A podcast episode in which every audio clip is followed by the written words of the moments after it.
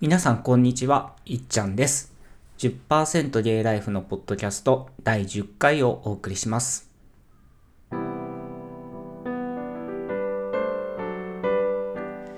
皆様、ご無沙汰しております。えー、っと、今日はですね、3月31日に収録しています。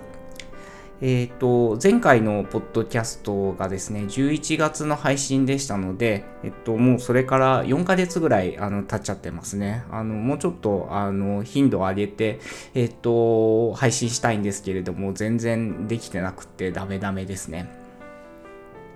あの、会社でお仕事されている方は皆さんそうかもしれないんですけれども、えっ、と、僕の会社もですね、3月が期末ということで、まあ今年の1月ぐらいからですかね、あの、今期やらなきゃいけないことっていうのをこう詰め込んでですね、結構忙しくしていました。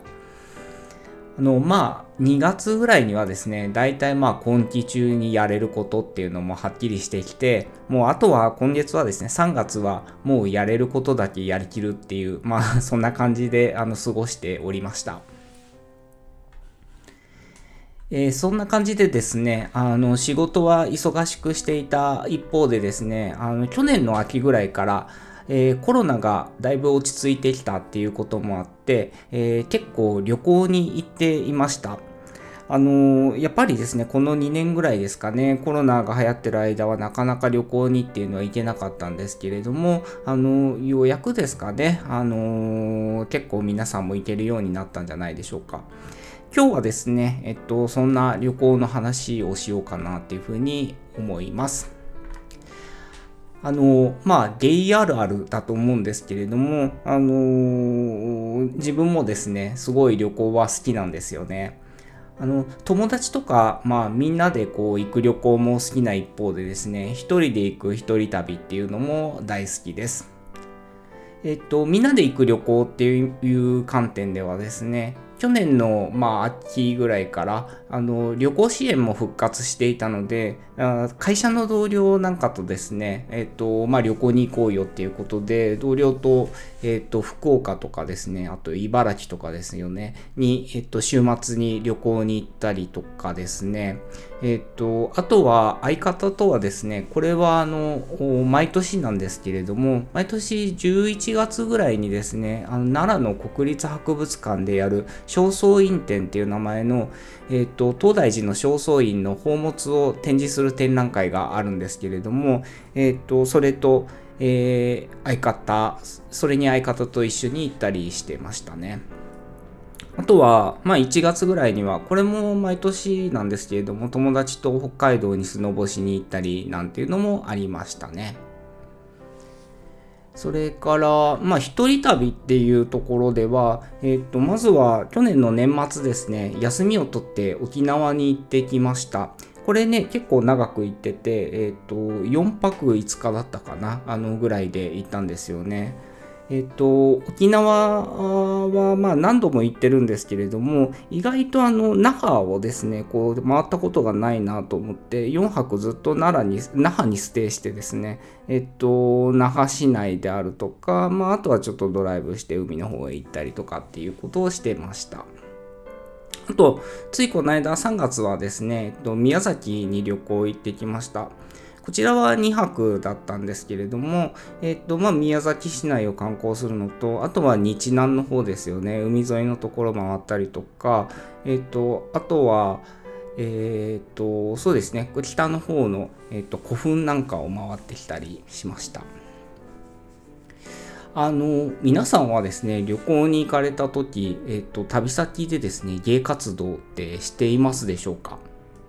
あのなかなかこうのんけの人との、まあ、友達との旅行とかっていうではですね難しいと思うんですけれども、まあ、あの旅行先でこう芸活動ができるっていうのはですねあの芸の何て言うかな醍醐味っていうかなかなか芸じゃできないことだというふうに思うんですよね。あのどうなのかな？普通ののんけの人たちも例えばえっ、ー、となんだろうマッチングアプリとかで、まあ、誰かと知り合うみたいなことがあるのかもしれないんですけれども、えっ、ー、と、ちょっとなかなかでもそうは言っても友達を探すみたいなことってできないというふうに思ってて、まあなんだろうな、旅行先でゲイ活動ができるっていうのは、ちょっとこう、なんていうかな、お得なことだと思うんですよね。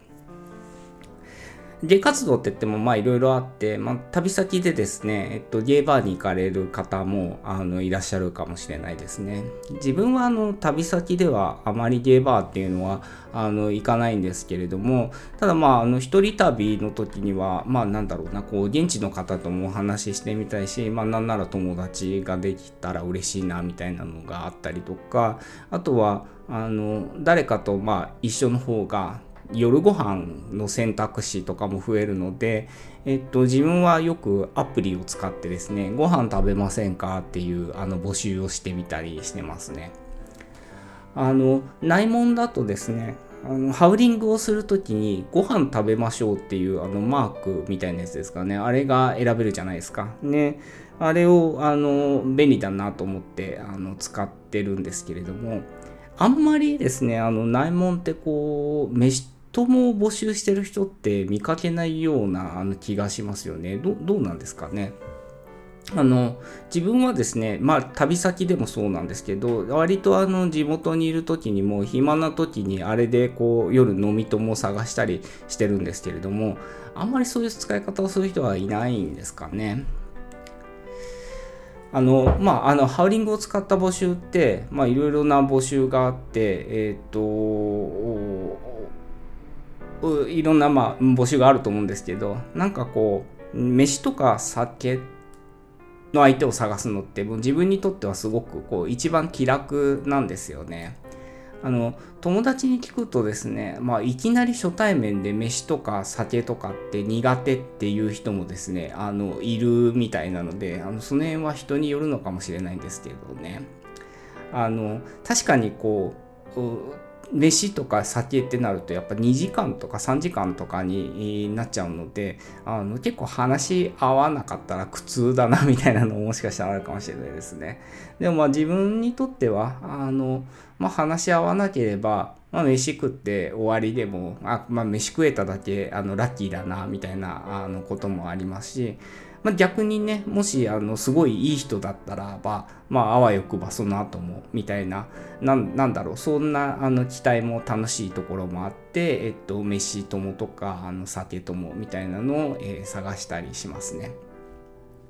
あとは、まあ、あの旅先でね、えっと、その飯友とか酒友を探して、まあなんかそのいざとなったらねあの宿に連れ込めるみたいなのもあのちょっとした安心感っていうかねあの気楽みたいなところもあるかもしれないですね。そんなあのこんなでまあ一人旅の時は現地で芸活をしてみたりして、えー、楽しんでいます。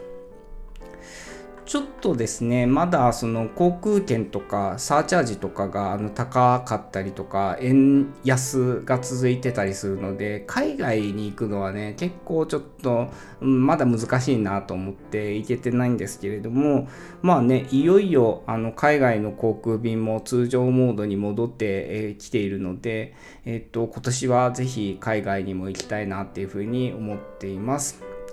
海外旅行先での生活っていうのも、まあ、あのそれはちょっとこう国内での、えーと、旅行での芸活とは違って、まあ、それはそれで好きなんですけれども、